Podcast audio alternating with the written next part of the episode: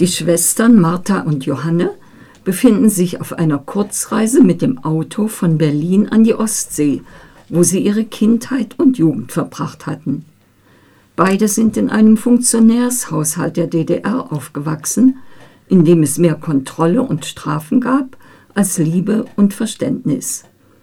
Aber anstatt sich zu verbünden gegen die lieblosen Eltern, waren die Kinder in einen gnadenlosen Wettbewerb um ein Restchen von deren Gunst geraten. Marthe, aus deren Perspektive der Roman erzählt wird, hat im Gegensatz zu ihrer Schwester den Kontakt zu den Eltern schon vor vielen Jahren abgebrochen.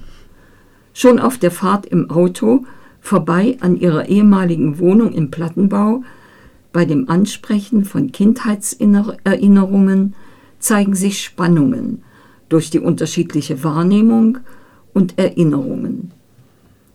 Einig sind sie sich nur in der Einschätzung ihres berühmten Großvaters Kurt, alias Erwin Strittmatter, hier Schauspieler und eitel, kaltherzig und ohne Verständnis für die Enkelinnen, zudem aber auch Informant der Staatssicherheit und belastet durch eine Vergangenheit in der Nazizeit. Marthas Kritik gilt aber nicht nur der Vergangenheit, sondern auch den merkwürdigen neuen sozialen Strukturen, vor allem in der Hauptstadt.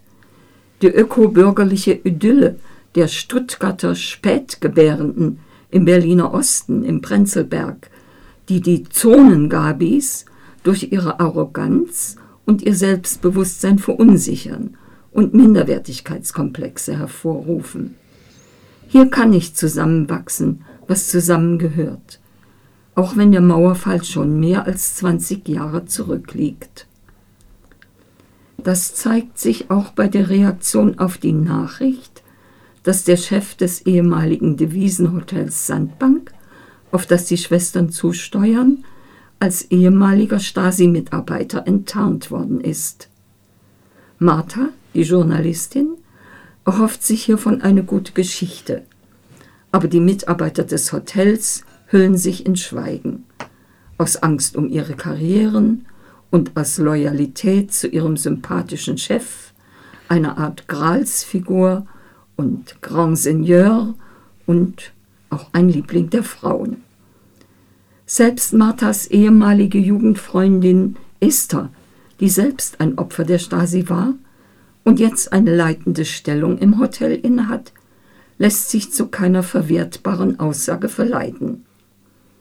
Das Für und Wider in der Einschätzung der Bevölkerung zeigt sich auch im Dialog der beiden Schwestern, nachdem sie im Autoradio von der Enttarnung gehört hatten.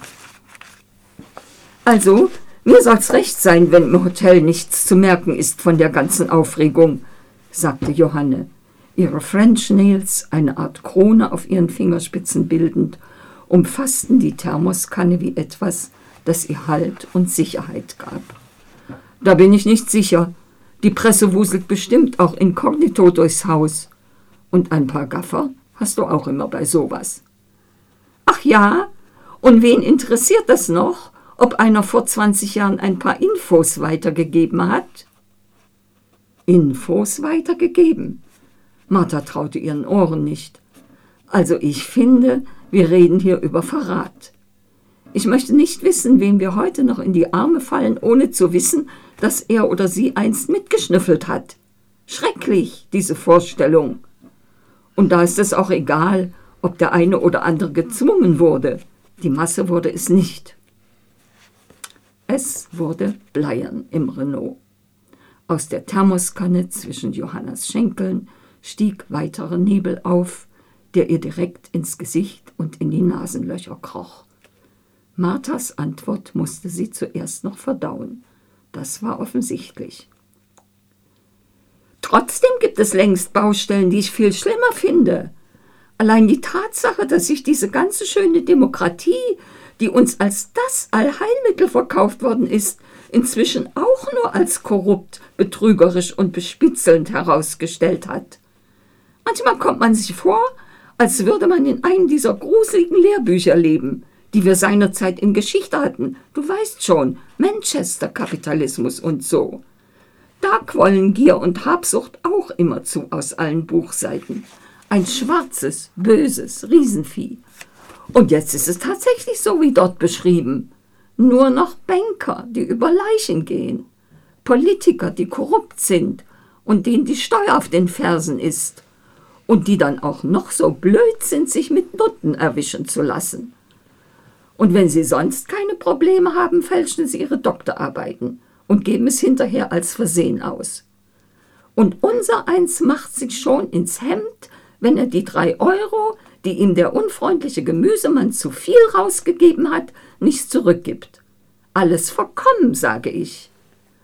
Aber wir Ostler müssen ja dankbar sein, der bösen Teterä entkommen zu sein. Ist ja richtig, aber mir kommt's vor wie vom Regen in die Traufe. Ja, du hast recht.